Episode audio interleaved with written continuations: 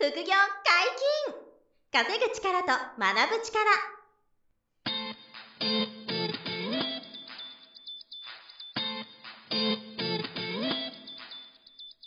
この番組は稼げるようになりたいを叶える副業アカデミーの提供でお送りいたします。副業アカデミーはあなたが副業で稼げる状態になることにコミットしたスクール。初級コースから上級コースまでさまざまなジャンルの副業ノウハウを学んでいただけます詳しくは「副業アカデミー」で検索くださいこんにちは、小林正弘です。山本博です。よろしくお願いします。はい、よろしくお願いします。副業アカデミーの10月のキャンペーンについてはい教えてください。あ、はい、えー、フーアカデミーのあのスクールがですね、はい入会金と毎月の月謝というこの2つの料金体系になっているんですけれども、はい。えー2022年の10月、この1ヶ月だけですね、えー、その月謝の1月目の、うんえー無料キャンペーンをやろうということで、初月無料になるとうんいう。ようなご案内をさせていただいています。例えば、あの、物販をやりたいとか、はい。えー株を勉強したりとか、うん。不動産を勉強したりとか、うんライティングを学ぼうとか、いろんな講座があるんですけども、はい。その時にあの、そのご負担いただく月謝、月々はいいくらっていう、その一月目の料金を無料にするという、はい。えーキャンペーンなので、うん興味があるあの副業のセミナーを、まずは無料オンラインセミナー、無料対面セミナーを、はい。えーご覧いただいて、うんえーいろんな種類で毎月50本以上セミナーをやっているので、ホームページのセミナースケジュールからご覧いただいて、はいそのセミナーの中でこのキャンペーンの詳細を説明させていただいてまして、はいとてもあのお得な、まあ今あのコストを抑えてうん副業を始める、まあ、チャンスにはいな。っておりますので、ぜひこの機会にあの興味のあるセミナーのスケジュールであの副業の情報をゲットしてみていただければなと思っております。皆さんに合う副業があると思います。探してみてください。はい。よろしくお願いします。えー本日もゲストに来ていただいております。副業アカデミー受講生の板倉大賀さんです。よろしくお願いします。よろしくお願いいたします。はい、お願いします。前回、すごいお話を聞いてしまいましたけどう、んあの年間でね、年間で300何何ポイントでしたっけ？何ポイントもう一回言ってもらって年間で大体350ポイントぐらいは、50万ポイントです。そう、350万ポイントでしょ。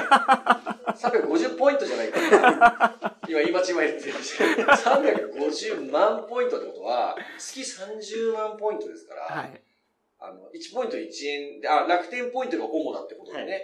あの、1ポイント1円なんで、月ですよね。30万円分楽天ポイントが溜まってて、うん。それはコンビニ、スーパー、えードラッグストア、レストラン、うん。もう様々なところで使えますもんね、楽天ペイは。はい。うん。だからそれで生活がほぼできちゃうと。うんで、本業の給与はほぼほぼ半分以上貯金できてますみたいな、半端じゃない状況を、弱い23歳の青年がやってると。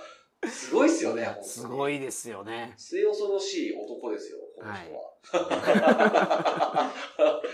い、や、まあそんなね、あの、第1回、はい。ぜひ聞いてない方は振り返って、遡って聞いていただきたいんですけど、はい。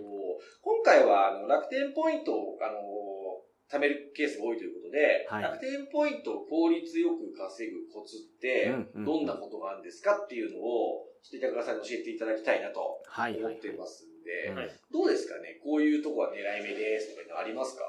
そうですね。まあ、楽天市場自体がいつも大体同じようなキャンペーンを。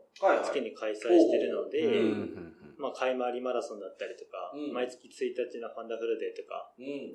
まあ18日の楽楽天市場の日とか、うん。っていうところで、そのキャンペーンに合わせて買い物をすると、うん。やっぱそこのキャンペーンに合わせて、そのショップごとにやっぱいろんなキャンペーンとかも合わせてね。合わせてやってくるので、あーそのキャンペーンの多重取りでポイントをうまく稼いでますね。なるほど、なるほ。ど。やっぱ情報命ですね、つまりは。そいや、れは。本当本当ね。しかもそう予定しとくんですか？じゃあ来月も再来月もこの日は、ちょっと集中してやろうみたいな風に決めとくんですか？そうですね。大体なんで、まあ、あんまり意識はしてないんですけど、ああ、そうなんだ。自分の中ではまあそのキャンペーンの時うに、ん。じゃあ何か買おうかな、みたいな感じの、うーんうんあ、そんなぐらいの軽い感じなんですか？もう本当に、まあこの商品まだ売ってたらこれ買おうかなとかっていう感じなので、はあはあはあまあ、リサーチしてこの商品はいける、まあ、例えば前回お伝えいただいたそのカメラのレンズとかですねはい。それはあのリストとして貯めといてはいそのキャンペーンの日にそれを購入する感じですよね。そうですね。キャンペーンの日に、その価格はい。を、まあ一応 Amazon でどんぐらいかとか、楽天でどんぐらいかっていうのを一応さらっと見て、はい。じゃあ買うっていう感じのうん流れですかね。まあそこをちょっと講座で学んでいただいてね、そのリサーチみたいなことをして、はいはいはい。それでこうツールも使って調べて、あ、大丈夫そうだなと思えば、あの、買うってはいいうことね。うんうんうんえー大体でも、その前回の音声ですよ、さっき、あの、山本さんもおっしゃってたんですけど、まあ、あの、カメラのレンズですか、はい。が10万円とか言ってたじゃないですか。はい。うん。単価そんな感じのばっかりなんですか？単もっと安いのもあるのか。はもう本当単価高めがやっぱ、結局単価低いと、あの、リサーチの数増やさないとうん。いけなかったりするので、うん。大体1回あたりの注文が10万うん。とか、まあ8万とか、そんぐらいの規模でやってるので、まああ、毎回の仕入れがそもそも2、3個ぐらいしか。なるほどね。それが平均どれぐらいで売れるんですか？まあ商品によってもなんですけど、はい。まあ、アマゾンに出品したら売れるものは本当に1日2日ぐらいで。売れたりすぐ売れちゃうんだ。ああ、なるほど。じゃあやっぱそういう商品にしてるってことですね。まあ、選んでるリサーチして、ちゃんと売れるだろうなと思って買ってるわけですよね。そうですね。で、8万とか10万で仕入れて、だいたい10万ぐらいで売れるんですか ?10 万か12万とかで売れるんですか？そうですね。まあ商品にもよりけりなんですけど、うんもちろん価格を下げて売ることもうんありますし、んあーそれはポイントの還元がめっちゃ大きければ、そうですね。売り値が逆座屋でもいいってことですか？売り値が逆剤でも全然大丈夫なるほどなので、なるほど、なるほど。多分、同じ価格で売ることがやっぱ多いので、うん。はい。同じ価格で売ると基本的に Amazon に手数料10%払うので、ああ、なるうん常にマイナス10%、んだけどポイントが30%、40%ぐらいほど。うん入ってくるので、プラス20%、25%とかっていうのを維持してるっていう感じですかね。なるほど。すごいノウハウですね。本当に。ね どこまでこれ、音声でお伝えしていいのかな思うんですけど。うん、でもそれで月30万ポイントゲットみたいな。はい。すごすぎるよ すみません、なんかもう何回もすごいと言ってしまって申し訳ないですけど、な。いやもう自動的に出てしまう感じですね自動的に。いやー、そうか。なるほど。そのキャンペーンの費用をちゃんとこう狙って、はいえっ、と、やっていくっていうのはまあ当然コツ、コツだと。コツ。いうことと、あとは、その、ちょっと高めのものを狙っていくっていうのも、まあ、コツっちゃコツなんですかね、今の話だと。そう。多分時間を減らしたいうんのであれば、やっぱ高めを買うと結局、毎月仕入れるのが100万と決まってた時に、利益率が同じ20%だったら、1個高いの買っちゃえうん。ば、まあまあまあ、はい確かに。はいはいだから資金が OK なんだったら、ちょっと高めのものを買った方が、あの、効率いいよね、と。回数が少なくて済むよね、っていう。はいそうか、そうか。その辺もコツなんだ。商そうですよね。まあ、高いものであれば、まあ、物販でいうと配送の手間っていうんですか？はいそれも少なくなりますもんね。そうですよねんそれはでかいよね、はい確かに。小さく細かくたくさんやると大変だから、うんうんうんうんだから最初の勇気だけか、その大きなものを買う勇気はいりますよね。そうですね。だからさんなんかいきなり10万から仕入れたから、ちょっと、ちょっとでも。しかもそれ大学生の頃でしょ？そうそう、大学生の頃にそれで狂ってるよね。狂ってるような失礼ですけど。なかなか最初それ怖くないかなと思うんで、うんみんなやっぱり1万とか2万ぐらいから始めたりとか、まあ数千円から始めたいっていう人が多い中で、いきなり10万円のレンズ買うみたいな。そうですよ。大学生の、そのなんですか、金銭感覚で10万円って、ちょっと我々と違うと思うんですよ。そうそう僕らも大学生に振り返って10万ってうんすごい金額じゃないですか。そこのマインドブロックあんまなかったですか？はないですね。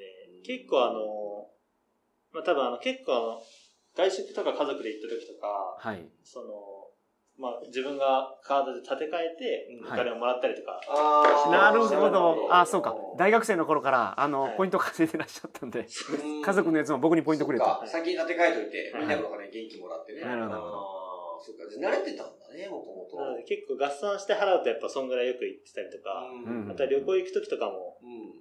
まあ大体何十万とかって一気にまとめて払ってうん、後で回収したりとか、うん。一人で行く時とかも、まあ、やっぱ旅行代が高かったりとかするので、まあ、そういったところでまあ10万円っていう抵抗は特になかったのと、うんあとはまあ自分の持ってる資産背景とかもうん多分その影響があったのかなっていうの余力があったということ。はいはいそうですね。ああ、なるほどね。が大学生になんですごいよね。そこまでちゃんともう用意できてたっていうか。うんそうですねね。まあでもご家族がすごい、まあ、あの、1回目の音声でも言いましたけどね、はいご家族全体がものすごいリテラシーが高いと言いますか、はい。あの、不動産大家もね、やってますし、株も勉強してますし、あの、すごい、ご家族全体がね、そのリテラシーが高いから、うんまあそれもちょっと板倉家の特徴ですよね。そうですね。かなり変わってるので。うん本当に自分がうん。株式投資始めたのが、うん。多分、小学4年生ぐらいのね、時小学生の時から、お父さんお母さんがね、株式投資の話とか、はい教育も始めてるんですよね。はい。なるほどすごいよね。そういう親御さんもまあ少ないですから。うんそうですね。日本においては珍しいですよ。めちゃくちゃ珍しいと思います。ねみんな否定的なんで、むしろ。そんな子供にそのお金のことなんてっていう人もまだまだ多い中でうね。ん。板倉家はそうじゃなかったから。はい。で、その中でも、まあ、ポイントオタクと言っていいんじゃないでしょうか。うんその、はいもともと大学生の時に、まあね。趣味でポイントを調べて、うん貯めて、旅行行って楽しいっていうのがうん、うん別の流派に出会って、そうそうそうお金儲けれるっていう。ポイントセドリに出会って、一気に加速したみたいな話。はいはいはいはい。じゃあ、その、まあ、コツをちょっと今伺ったんですけど、はい得意ジャンルとかって、板倉さんの場合は何かあるんですか？うんうんうん。自分はやっぱ単価高めが好うん。きなので、はいはいはいはい。やっぱりゴルフクラブとかうん。は得意ジャンルですね。おーゴルフクラブ。ゴルフクラブはね、あのドライバー一本、まあ高い、ですからね。高いですね。うん、はいなるほど。あ、ださっき確かにそのいい単価だから、あの、ボンとでかくでできる、買えるというかねそうで。すね。一回一回高額だから、はい。効率がいいんだ。効率がいいですね。あで、ゴルフファンはいますもんね。ゴルフファンと釣りファンは、ちゃんと道具にお金かけて確かにうん。じゃあ、ゴルフクラブは、当然あの、アマゾンでリサーチして、はいあ、これ、この値段だったら売れるなっていうのを確認して、うん。で、それ楽天で、あの、バーンと、8万とか10万ぐらいで買うんですか？そうですね。大体、うんそうですね。10万ぐらいですね。ゴルフクラブは毎回、あ、10万ぐらい前、うん前バーンと買うんですね。バーで買ってって感じえで。それはあれですか、うん板倉さん自身はゴルフをやられるんです？は一切やらないですね。ー、あの興味ないっていうね。ご自分はゴルフ全然やってないんだ。ぜもう本当に、ちょっ中学か高校ぐらいの時に、何回かおじいちゃん打ちっぱなし行ったことあるぐらい。はいはいはいはいああ、そういや、ほんとそれぐらいなんだ。はい。ええでだからゴルフもリサーチしてるとそのドライ最新ドライバーとかアイアンとかめっちゃ詳しくなるんじゃないです、そうですね。ブランドとかめちゃくちゃ詳しくなりますね。うんはいはいはいはいでいわゆるキャロウェイとかテーラーメイドとうんか、あそうですねああいうことですよね。キャラウェイテーラーメイドととかかね、ピンとか、はいはいはいはい。ああいうのをいろいろ取り扱うんだ。はい。え、あの、新品ですか？中新品ですね新。新品環境。うへえ。ーんすごいな。それじゃあ自分はゴルフやんないけど、はいその、ポイントセドルとしてはゴルフクラブを取り扱うことが多いと。そう、多いですね。それで、買って売ってして、買って売って。えー、それで何十万ポイントって、はい楽天ポイント溜まってるみたいな。はあ、すごいよななるほどでもそれって、あの、常に、ちゃんとキャンペーンとかも絡めて、毎月見つかるもんですか？その商品の。あ、今月はないからやめとこうとかっていうのもある？は、ないですね。あ、ないんだ。もう基本的にやっぱゴルフクラブって人気があるので、うん。うん販売、在庫を保有してるうん。個数が多いので、うん。基本的に品切れになることがないええなるほどじゃあやっぱりその自分のお時間がある時暇な時にリサーチしといてはい。あの俺これ価格合うなっていうのがそのリサーチしといてもそのキャンペーンの日には在庫があると。在庫がありますね。えーんえ、言ったらそれ、あの、資金量があれば、たくさん買っとけばいいですか？たくさん買っとけばいいんですけど、あとはもうそリスクはの、リスクは、まあ在庫、やっぱ大きいので、家が埋まるっていうのが、確かにでかいからね、ゴルフクラブだと。はいはいはい。えでも大体、どれぐらいで売れていくぐらいの基準なんですか？その、あの、えっと、え前回の音声では、なんか早ければ1日2日で売れていくものもあるって言ってたけれども、なんか1ヶ月以内に売れてればいいとか、はい。目安でどれぐらいまでこう考えて売ってるんですか？自分の許容度的には1ヶ月ですね。1ヶ月。うんはい。あーもう1ヶ月以上経っちゃうと、うん。まあ次の仕入れもありますし、あまあなんか、この商品なんで売れないんだろうっていうのもすごい心配になるんで、あ。はいその場合は何もう急いでちょっと値下げしてでも売っちゃうとかでも売っちゃうこともありますね。あるんだ。あーなるほど。けどもう本当に、例えばやっぱ、独占市場になってたりとかうん、河川市場の時は値下げしないで、ああ。なってれば利益率がもう本当に60%、70%とかいく時もあるんで、70%。70%どういうことですか、それは。謎だよね。ええそれはだから売り値がいい値段で売れたらってこと？そうですね、本当にそれ、そういう商品、まあなかなか出会えないんですけど、はいはいはいはい。時々出会えるんだ。はい、その出会い、品薄なね。品薄の、うそういう時、大体、もう、手数料払っても、現金で1万円ぐらい、1万、数万、数万とか儲けん。儲て、けて、うん日本円の利益も出て、で、なおかつポイントも。ポイントもうん出てるので、ええすごいな。それやっててポイントもたまるしめちゃめちゃ面白いんじゃないです？もともとポイントオタクの板倉さんにとってはそうですね、いわゆる普通のポイ活じゃ絶対たまんないペースですよ、たまんない月30万ポイントって絶対無理じゃないですか。無理ですね。普通のクルクルーザーとか買わんとダメですね。ブラブラックカードで。毎月ね、毎月クルーザー買うぐらいの。すごいよな。確かに。それじゃあまあゴルフ系が得意で、あの、大体じゃあ使う資金としては、数十万ぐらいの資金があれば回っていく感じですか？もうちょっといるんですか ?100 万ぐらい。一応、自分の中で用意してるのはうん100万円ぐらい。100万ぐらい用意はしてるんですけど。うん中でぐるぐる回してる感じなんだ。ただまあその、それはあくまでも1ヶ月仕入れたものがうん支払えなくなった時用のうん。資金なので。ああ、そうか。すぐ売れなかった時にも大丈夫なぐらいの安全を見て、はいそれぐらいと。だから本当はもっと少なくても回ってるっていう。全然まあ、もうそうですよね。さっきの話だとそんないらないもんね、お金。いらないのでそうか気をつけなければいけないのはクレジットカードの支払いは1か月後ぐらいに来てうん。うんアマゾンで売れたもののその入金っていうのはどれぐらい後に来るんですか？もうアマゾンのものも大体けど、100万の引き落としがあったら、95万とか、そんぐらいとかはあるかもしれないですね。入あ、あの、金その、あれですね、今山本さん言ってるのは、はいはいはい。キャッシュフローがはい、売れてからどれぐらいでお金入ってくるのっていう。そうそうそうそう。ですああ、アマゾンの方は、は、あの、どこから2週間とか、はい。最近ちょっとは、もうちょっと遅くなってるんですか？最近、前まで2週間ぐらいだったんですけど、ん。はい。最近3、4週間ぐらいになってるかなっていうのは体感で。なるほどであればそこでやっぱりそのちょっとお金が用意しとかないとうん。お金が回らなくなるってことは起きそうですね。でそのためにそう100万円ぐらいは用意してるけど毎回100万円買ってるわけじゃないよってことですよね、うん。そうですね。なるほど。すごいな。う んまた出ました。すごいなしか言えないっていう。でもその、1回目の音声の話も含めてまとめると、一月に2回ぐらいリサーチしてて、で、1回のリサーチが最短5分で、長いと1時間ぐらいリサーチしてて、で、これはまあツールを使って、まあリサーチをしてて、で、あともう長年やってるから関門磨かれてて、はい。めっちゃリサーチが早いと。はい。で、そこでゴルフクラブとか、まあ、その他商品をバババッと8万、10万とか、はい。場合でもうちょっと多く買って、で、それを、あの、アマゾンにこう送って、アマゾンで出品しといて、で、それが、あの、早ければ1日2日で売れて、はいで、1ヶ月ぐらい売れなかったら、ちょっと値段も考えながら、はい。長早で売りさばいてっていうのをやってたら、月30万ポイントはい貯まっているということ。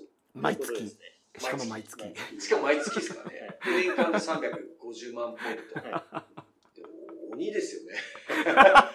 すごくないですか、やっぱ。まさに23歳ポイントの鬼と言っていいでしょうもうこれはうん鬼だな 本当でリスナーの皆さんが、うんうんと、まあ、半、3分の1やってくれるだけでも、10万ポイント月にあの楽天ポイントが溜まってたら、それは10万円分のコンビニとかドラッグストアとかね、スーパーで使えるお金なんだから、それで本業の収収入を使わないでいい分が増えるから、やっぱり貯金をしやすくなる。当たり前で貯金ができるんで、その10万円分ぐらい貯金できたらね、本業の収入から、それが年間百何十万の貯金になるから、あの、その、ポイントであろうが、日本円であろうが関係なく、その人のキャッシュフローがめっちゃ上がるんで、お金が貯まりやすくなるっていうことですよね、当たり前だけど。そうですね。ねでそのお金は、あの、前回も言いましたけど、あの、他の副業に使ってもいいわけじゃないですか。はい。だから、あの、別に何か、えっと、株やろうとか、はいうん不動産の頭金にしようとか、うん新しいパソコンを買ってライティングやろうかとか、はまあ、そういうふうに、ね、次にも使えちゃうわけですからね。うんいや、だからすごい、なんか、ノウハウだなって改めて思いますよね。うーん。